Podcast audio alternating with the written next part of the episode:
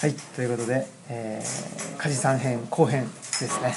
えー、私オムラジオ革命児青木です。そして、えー朝日新聞の梶です。はい、どうもということで、えー、さっきね、すごくいい話をしていたはずなんですけど、我々。そうですね。ね、してたはずなんですけど、いつの間にかですね、多分僕、あの寒さのあまり。僕の手が震えててね、多分いつの間にか切ってしまったっていうことかもしれませんけど、うん、誤ってボタンを押してしまった。うん、かもしれないですし、ね、まあちょっと、なんですかね、寒すぎたっていうのがあって、うん寒かったですね。寒かったですね、雪降ってます、雪降ってましたからね。ということで、えー今、あの近所の洋食レストラン、あの足引さんに避難してきまして、うん。えーその中で、あの後編をね、収録しているということです。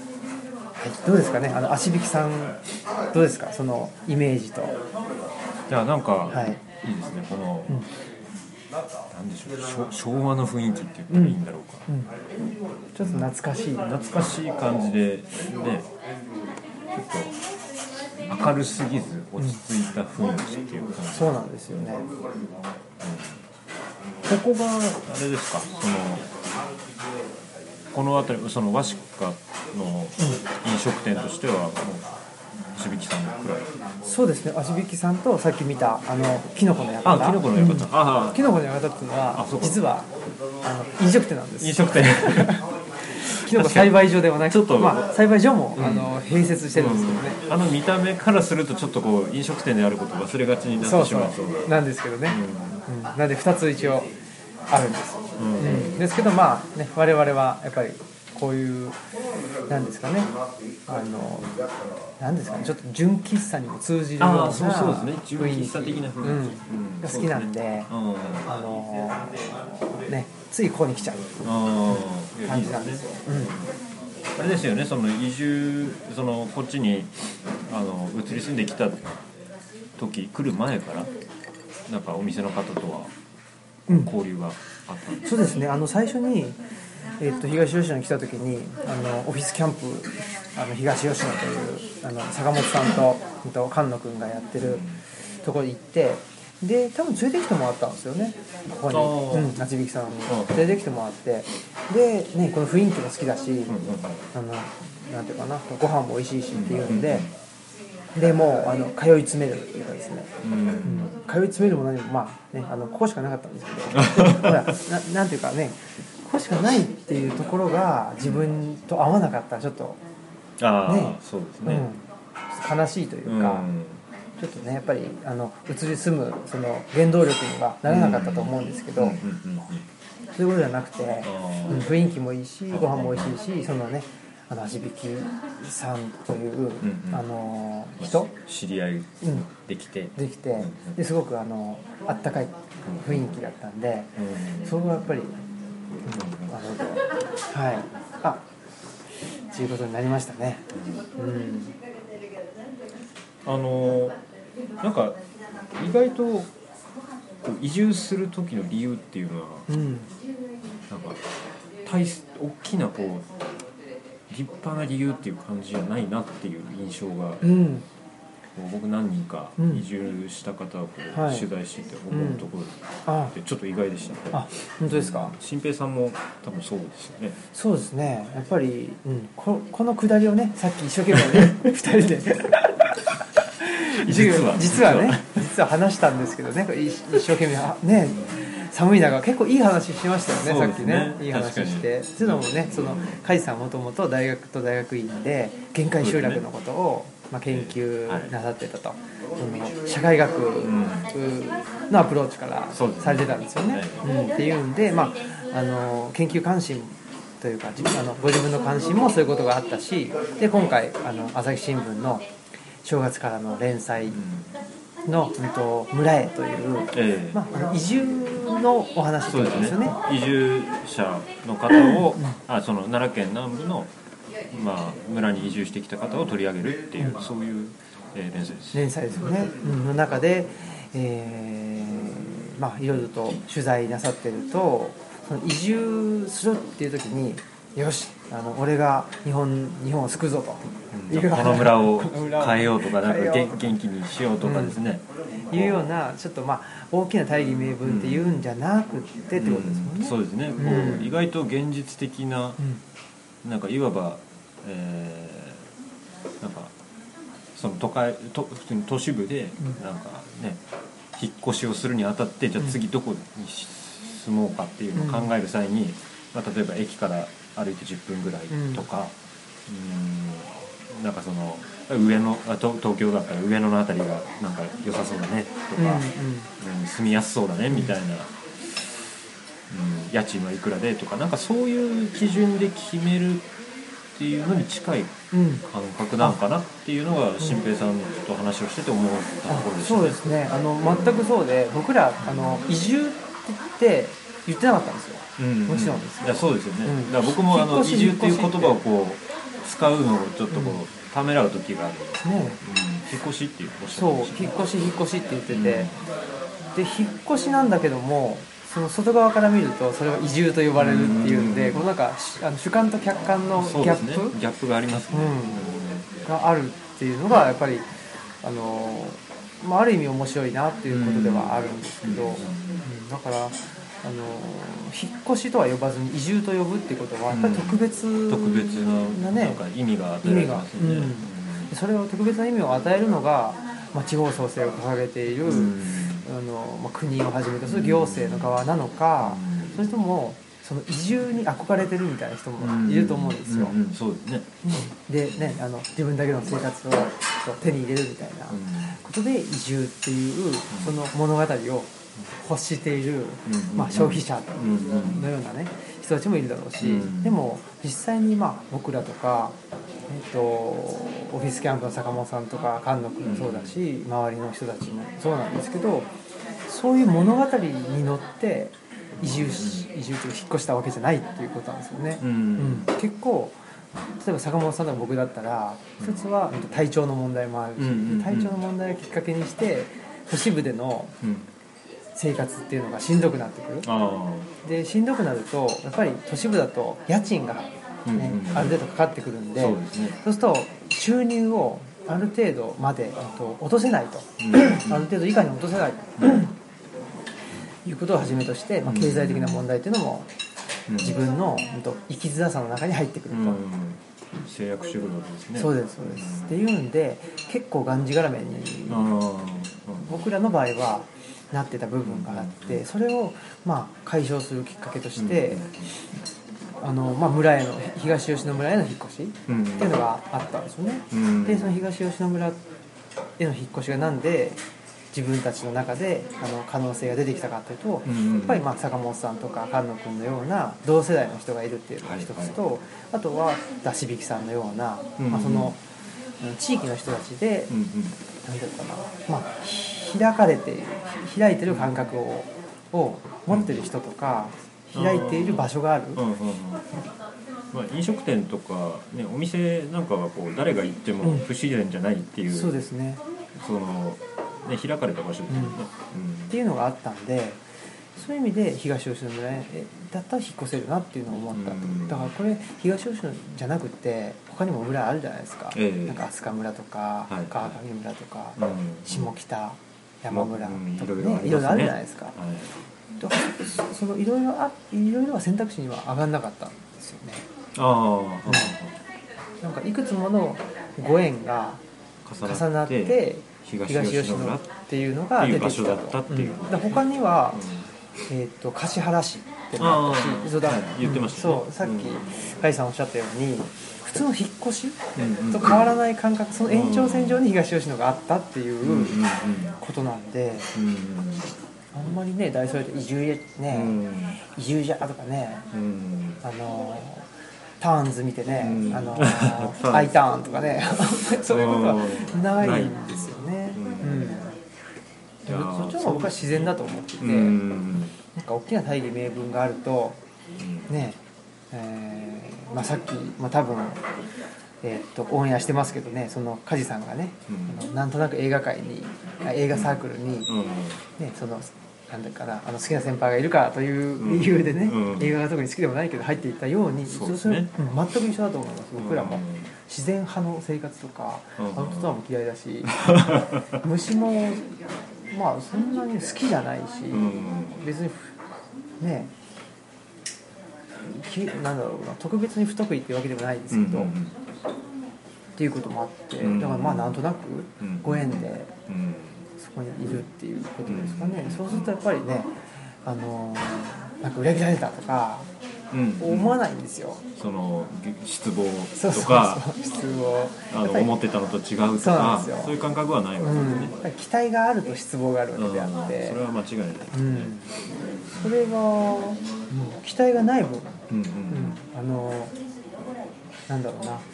川の脇に住んでちょっと元気になりましたとか、うん。ああいうぐらいのところ で満足してるっていうのがあるんで、うん。まあ等身大という感じですうかねん、なんですかね、そんな感じですね。いやまあその旗から見てる人は何かとそこに理由とか、うん。あのなんか大きな目的とかそういったものを求めがちなのかもしれないなとは思い思いますね、うん。でまあそんな一言のように僕が言うことじゃないんですけどやっぱりその僕らとしてはこう取材するにあたってうん。なんで東吉野村なんですか？うん。なんで、えー都会の生活じゃなくて田舎を選んだんですか、うん。そのなんでを積み重ねるっていうのが仕事なわけですけど、うん。まあ、そこでこうなんというかなんだろう出てくる理由はすごく日常的な理由、うん。っていうのは、まあ、驚きでもありまあなんというか、まあ記事の書きやすさで言ったら、まあ、分かりやすいものを言ってくださった方がまあいいはいいんですよね。うん。うん。だからでも日常的じゃない方が分かりやすいそうそうなんです。ねううんん、この村になんか一人でも多く、えー移住者をさらに増やそうと思って例えばなんか民宿あの、ね、民宿を始めようと思ってるんですみたいな話とかですね、あなるほど。この人はこの村にひかの魅力に惹かれてここをもっと活気づけたいというふうにやってるんだなっていう物語があった方が分かりやすいっちゃ分かりやすい。ねでもなんかねそこに全て理由分かりやすい理由が必ずあるかというとそうじゃないですからね、そうですねまあ、あとその多分この質問もしたと思うんですけどあのなんでここに住み続けようと思うんですかね、うん。これも、まあ、なかなか答えづらい質問だとは思うんですよ、うん。っていうのも、うん。じゃあじゃあ例えばその逆の立場というかそのなんでそこに住み続けるんですかっていう質問ってそのそういう移住者とかあるいは例えばですよものすごいこう人が減ってこう3人23人ぐらいしか住んでなうんい集落とかにいる人にと対しては、うんまあ、よくする質問かとは思うんですけど、でもなんかそのそもそもなんでそこに住むのっていう質問って答えるのかなり難しいんじゃないかなと思うんですよ。うん。その田舎の人とか都会の人とか限らず。だから多分じゃあそのなんだろうななんか東京のなんか葛飾区とかに住んでる人に、なんでそこに住み続けてるんですかっていう質問をするかっていうとしないわけ多分しないわけですよ、うん。うん。でそういう意味でもなんかこう移住っていう選択をした人たちを特別視する眼差しがあるというかそうですよね。そういうそういうのはあるんじゃないかなっていうのはうん。その眼差しのううんだから本当にそうで、うん。そのまあ、いわゆる移住っていうことをした我々から言わせると、うん。その眼差しの主体である、ん。あなたの眼差しの、うん。その何ですかね眼差しを向けているものじゃなくて、ん。その眼差し自体っていうのが、僕はそれがすごく大きななんだ。ろうな問題というか、うん。もう賞味期限切れな気がするんですよ。ああ賞味期限切れですか、うん。なんで村に住むんですかとか、って本当そうですよね、うん。葛飾区の人に対して 江東区の人に対しては、うん。足立区の人に対してはしないと、しません逆しに多分されたら困ると思いますよ困るし。彼らも。ね、逆に例えば港区の人が「なんで足立区なんかに住んでんの?」って言って、うん。言ったらちょっとそれ失礼じゃないですか。確かになんかかそういうねあのちょっとバカにしてるんじゃないかっていう。そうっていうのは感じは出ますね。あの出るじゃないですか、うんでそれって一種の多分僕あ風光的に言うと、うん。多分その権力の眼差し、そうですね。うん、なのかなっていうのは思いますよね。だからあのやっぱり日本あの日本の問題で考えても東京と沖縄っうんうん。て考えると、いや沖縄沖縄もあの日本だよねみたいな感じで、うん。東京の人は言うけど、うん。沖縄の人からしたら、うん。これだけその基地も押し付けられて、うん。あの不平等な状況に置かれて、ねそんな同じ日本って思えるかよっていうふうに思うと思うんですよ、うん。だからなんかそういうのって僕もともと埼玉に住んでたんでその権力の構図、うん。権力の眼差しっていうのにこれやっぱり無自覚だった部分はうん。あると思うんですよ。あの日本全体で見た時に。うんっていうのもニュースは全部あの、自分自分事として受け取れるんですよ、うんだけど、まあ、関西に住んでたり、うん沖縄に多分住んでたりすると、うんうん関係ねえことばっかりやってるんいですよね。やそうですね。ね。さ今日は、えー上野アメ横にやってまいりましたとか言われてもね。僕鹿児島に住んでた僕は。思いますいやいやいや別にそこのお店を紹介されてもっていう。そうあるじゃないですか。あります。よ、上野のパンダのことばっかりやってもうん、ね。そうですね。和歌山にいるしみたいな。アドベンチャーワールドにいるしみたいなことになるじゃないですか、うんだから僕はこれからは本当に、まあ、なんでローカルの時代なんで村へっていうのが特殊になるのかっていうと変わった人がいるねじゃないとは思うんですよね。う、ん。うん、やっぱりその権力の眼差しっていうのが賞味期限切れしてるし、うん、うん。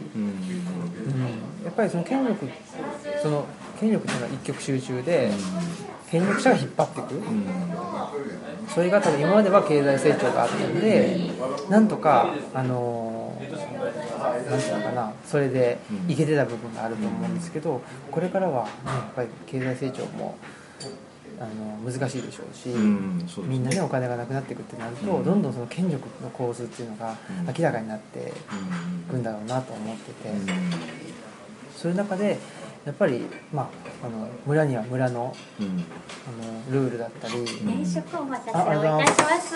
いきますよ、どうぞ。なんか生活うんがあるしっていうのをそれをそれとしてなんか認めていく、うんそれをそれとしてあの記述するうん。っていう多分ジャーナリズムもそうだし、うん。文学もそうだし、うん。人の生活そうだし、あり方っていうのも、うん。そういうふうにならないと、うん。多分あんまり面白くないっていうかですね、うん。なんか現実離れしてる感じになっちゃうでしょそれこそバーチャルな感じになっちゃうのかなっていうのは思いますよね、それってもしかしてなんかそういうところに気づいちゃうっていうのはもしかして世代があるのかなとも思ってて、うんああ。世代ですかうん、僕とかね。はい、お待たせをいたします。あどうぞ。はい。ありがとうございりがとうございまます。僕とかねあの梶さんは、うんまあ世代で言うとあそうですね。僕ね年齢言ってなかったですけどに28 8でですすよね僕34なんで、うん。まあね。まあ恐縮ですけど同世代というふうに 言わせていただいた時に同世代ですやっぱりね同じような関心というかね同じようなうん。違和感を持ってる部分はあると思うんですよ。うん。でもやっぱりちょっとねその違和感が通じない世代の人たちがいて、うんまあ、それ世代のせいなのか、うん。それともなんかもうちょっと違う理由があるのか。そうですね。うん、っていうことなんですけど、うん。うん。やっぱりなんかねその自分自分の権力性うん。に無自覚であるっていうことがうん。ちょっと許されなくなってきた時代かなって思いますね、あ。うん自分の眼差しの中にどれだけその権力っていうものが含まれてるのか。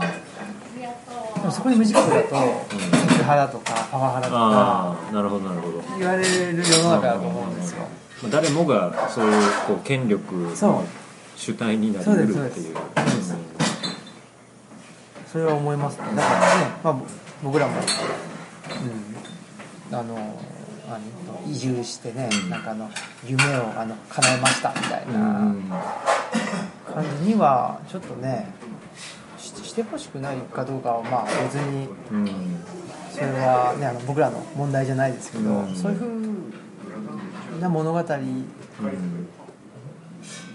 には載ってないし、ん。自分たちも、そこにはやっぱりちょっとねなんか違和感があるし、うん。なんかね移住して夢叶えましたよかったですっていううん。ね、なんかそんなんだったらなんかの CM みたいになっちゃうそうですね。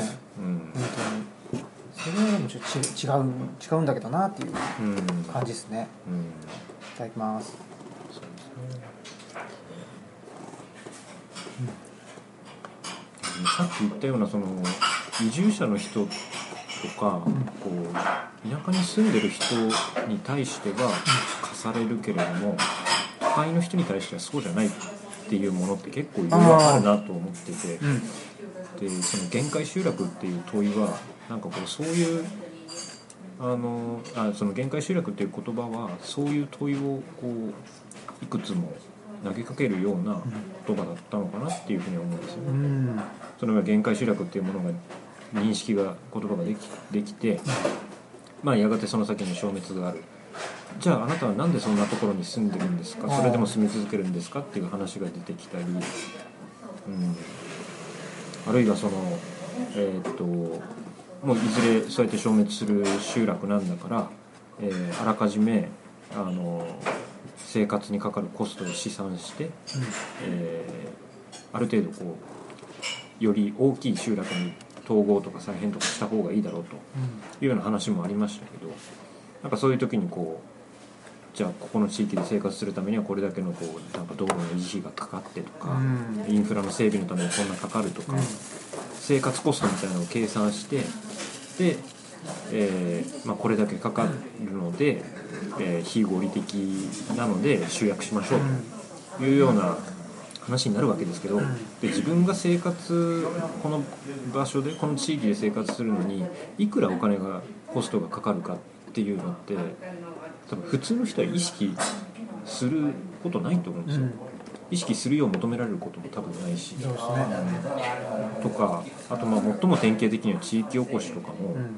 なんか地域をより魅力のある場所にしようっていう動きってまあ都会でないとは言いませんけどなんか都市で生活してる人って多分そんな意識しないうんで生きてますよね、で別にそういうなんか意識しなくても普通にあのまあ十分便利な生活が快適に送れるから、うん。うん。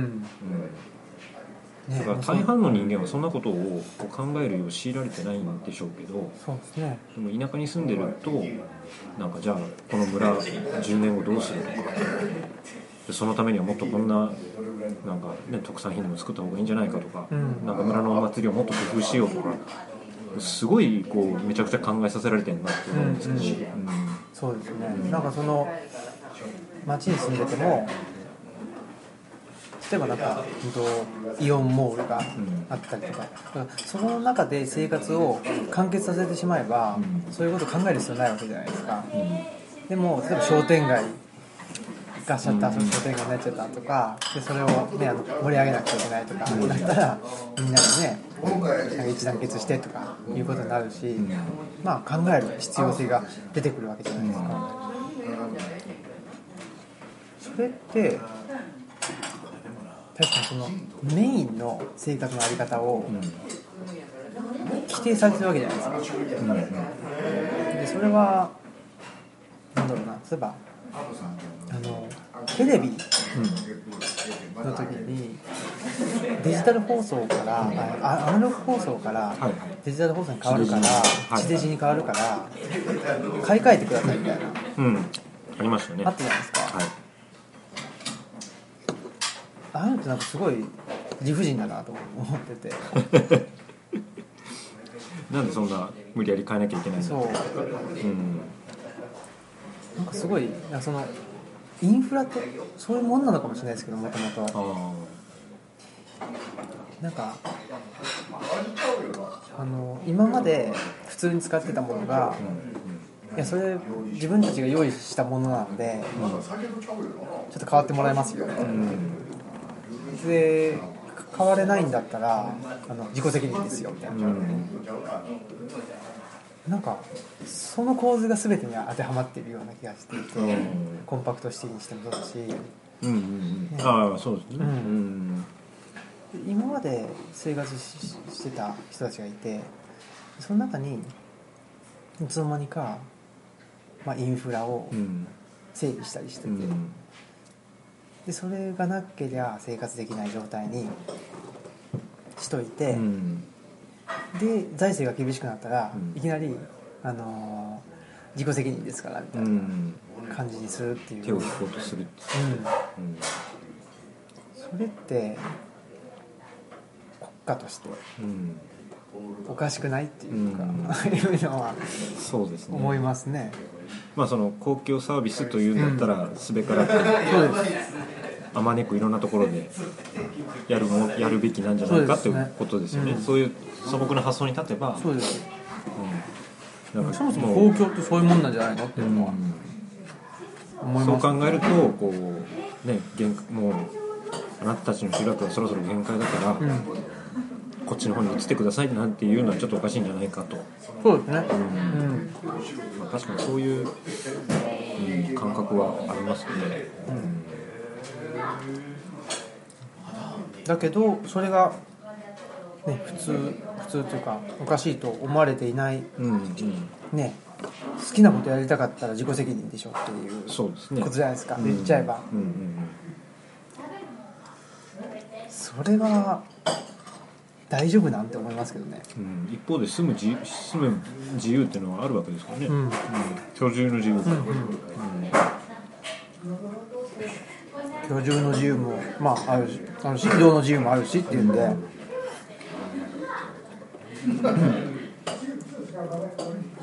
なんかそこがすごくなんでしょう。うん。あの危ういというか、うん。うん、なんかこう、うん。地方と都会。まあなんかその手の話になるとななんかいろいろとおかしな話が出てくるなという印象があるんですよ、うん。うん。かちょっと待ってよとそれ素朴に考えたらなんかななんかい変じゃないっていう。え確かに表その一見すると、えーまあ、そろそろ行政サービス維持するのも大変だから、うんうん移ってコンパクトにまとめてそっちの方がより良い生活になるしって、まあ、一見すると、まあ、確かにこういう時代だからってなんかスッと通り抜けてしまいそうになりますけど。でもちょっと立ち止まって考えると、いうん。やでも公共サービスってそもそもっていうねさっき言ったようなかん話になりますうよね。ん、で全部金の話じゃないですか、うん。金の話で解決しようとしてますけど、うん。それこそね、あのー野先祖伝来のね、うんあのー何だと土地があるとかうんいうことに関して全くあの考慮してないわけじゃないですか、別にだからやっぱりね住みたいっていう人にに対しては、そこで補助するとか補助するのかな分かんないけどそういうふうにしていかないとつまりなんかやりたいっていう人に対して補助すると、なんか逆になってきたんですよ今なんかしたいっていう人に対してあじゃあ自己責任だねっていう。例えばジャーナリストの人もそうですけどなんかねこの危険な地域の取材しに行ってで殺されたからあの自己責任ってあれは全くおかしいわけであってだってそこの普通の人が行けない地域のまあ真実だったりうん。一つの事実っていうのを知らせてくれてるわけだからそれはよっぽどなんだろうあのそのジャーナリストがうん国の批判をしていたとかいうよりもよっぽど公共的な価値があると思うんですよ。でもそこって全然なんていうんだろう共通の了解になってないですよね。うん。この日本に対して批判的なやつはうん。あのなんだろう反反公共だというか反ね反日だっていうかそのねあのなんだろう公共的なものをあの使うなっていうふうにして、公共イコール日本ってなってますけどうん。それはやっぱり違いますよね、本来の公共の意味ではないことうんだと思うんですよ。うん。だからなんかねそういうことが全て金の話になり全てなんだろうなその日本っていう国家レベルの枠内でおなんか話が収まってる、うん。うん。っていう感じがなんかすごくちっちゃい話になってる。なんかあの全部が。あ賠償化され賠た償化されてる、うん、なって思いますね。うん。うんね、いわゆる集,、ね、集落って言われてる地域なんて、うん。日本っていう、ね、その国民国家ができる前から。全然前からあるわけだからそれをそのうん。今の国民国家っていう、あの物差し枠で。枠で。しかもあの金の話で解決するっていうのは、うん。それは失礼ですね、ううんん、リスペクトにあの欠けていると。僕らがその郷土墓地のうん清掃する時に感じるそのリスペクトっていうのからはちょっと程遠い感覚を受けますね。そういうあの議論が出るたびに。うん。その歴史とかうん。いうことも含めてこう考えるなら考えるべきなんじゃないかっていうことですね、うん。いやでも僕もそれは確かに思うところはあってさっきのその集落を維持するためにいくらコストがかかりますかっていう話も、まあ、それはあの現在のこう経済的な、えーコストっていうのは当然考えてるんでしょうけど、うん。で一方でそのなんでしょうあの、まあ、コストって言っても、えーその電気水道ガスっていう意味でのコストを言うのか、それだけじゃなくなんかその一方でじゃあ農村がこう都市との関係で言ったらどういう役割を果たしてるのかっていう,、うんうんうんそういう、まあ、例えばですよその水源地域であるとか、えー農産物供給してるとか、あるいはその山林を管理することによって、えー果たされる、えーあの役割とかですねなんかそういうのもこうコストを計算する上でこう感情に入れるべきなんじゃないか。いやそうですよっていうのねは計算するんだったらね、うんそうそう。あのコストって言うんだったら そこまでやれよっていうね、うん。ことですよね、だからあれもなんかすごくその数字に示されるとものすごくこう説得力があってでそれで比較してよりこちらの方が良い選択だからこちらの方を取ります、えー選択できなかった方は残念ながらっていう話になっても、まあまあ数字でそう示されればっていうので納得しやすいとは思いますけど。でもそれって納得させるために数字出してるってことじゃないですか。ね。そうですね。だから本当に、そうやったらね、うん。あの食料自給率を上げるとか、うんうんねあの米軍基地を、うん。日本全土にあのなんか配備するとか、うん。そうした方がよっぽどなんていうかなあの国防上の、うん。あのリスクっていうか、うん。コストっていうのは下がると思うんですよ。ねほ本当に計算するんだったら、本当に計算するんだったら本当に計算しろよと思いますね、結局今の状態をなるべく変えないで、うん。その自分たちの都合のいいようにするために、うん。あの数字を使っうん。て説得してるっていうだけでしかないんで、うん。まあ、そういうところっていうのはありますよね。数字の怖さというか。ありますね。数字のマジックですか、うん。だからその時に人があの今の生活その都市部での生活つまり数値化しやすい生活に依存しすぎてるんじゃないかっていう気はしていて、うん。それが当たり前にあの思いすぎてるじゃないかっていう気はしますよね、うん。うん。まあ、村のことまでね想像力を働かせることができたら、うん。ね、あの山林整備の話とかいろんなものがその現時点でコストとして換算していない部分が実は人間にとってものすごく重要なものだったんだっていうことに気づくわけですけど、それにすら気づかないような状況になってるっていうのが問題だなとは思いますね。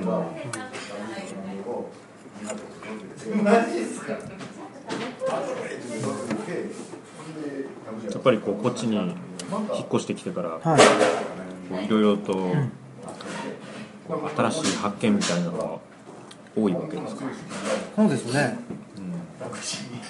発見というかやっぱり都市部の生活を相対化できるようになったっていうのが大きいですよね、うん、ワンオブゼムっていうか。はいはいはい、それがまあ当たり前ではないんだとそうですね、ううんん。当たり前じゃないし当たり前なのはいいんですけどそれしかないっていうふうに思わされてるようなところがあると思うんですよいろんなあの場面で。でそのそれしかないって思わされてるっていうのは現にそれしかないわけじゃなくて、それしかないって思わされてるっていう、まあ、ある種勘違いしてしまってるってことですよね、勘違いさせられてるんじゃないかっていう、それはやっぱり政政治的な話っていうかなんかせ政権というか現政権だけの問題じゃなくてその社会的な構造としてどんどんどんどん合理化することによってやっぱりあのある一定の大きなえっと企業が、ね、そのトップに立ってでそれが日本社会を引っ張っていくっていう方が、うん。その枠内に収まる方が、多分あの管理しやすいじゃないですか、っていうのもあるんでそういうふうに思い込まされてるんだろうなっていう気はしますね。まあ、それしか選択肢がないってなると行き詰まった時は、そうですね。辛いですよね。辛いですね、本当はなんか別の選択があってそちらの方に行けば、えーまあもう少し楽に生きていけるあるいは状況を改善できるのに。そうですそういうふうにやっぱり思いますね、うん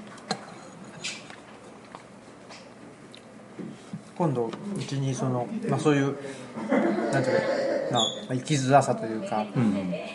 なんか状況に違和感を持ってるあの高校生の子とかも、あの来てくれたりもうん。してるんで、そういうのが、まあ、考えられるうん。その生活とか進路とかっていう選択肢が一つしかないっていうふうに思わなくていいんだっていうようなことが体感として分かるような場所にできたらいいなっていうのは思ってますね。ああそこの図書館はい。うんうんうん。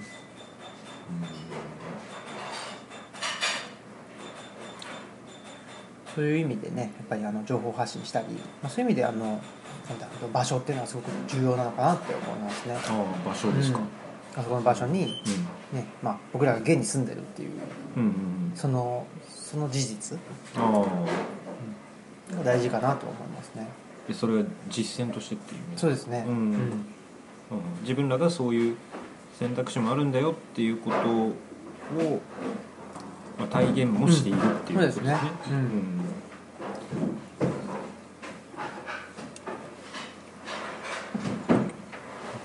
それは思いますね。うん。はい、ということでお時間もちょうどね良くなりましたしねあのーご飯もゆっくりあの、うん。食べたいと思いますので、足引さんのカレー美味しいですうまいですよね、うん、そう。その何ですか？牛牛牛ですね。ビーフカレー、これビ牛ですよね。そうです。ビーフカレーとこの牛肉とんがすごいうまかつはいんですけど豚肉。これ結構ハマりますそうなんですよ、うん。新平さんのおすすめそうです。ということでぜひじぜひ次回もまた、はいカツカレーをあの食いにはい。来てください。わかりました。はい、ということで、えー朝日新聞の梶さん編前後編ですね、はい、お送りしました、えーでお相手はオムラジの革命児青木と、えー朝日新聞の、えー、梶でした。はい、ではさよなら。ありがとうございます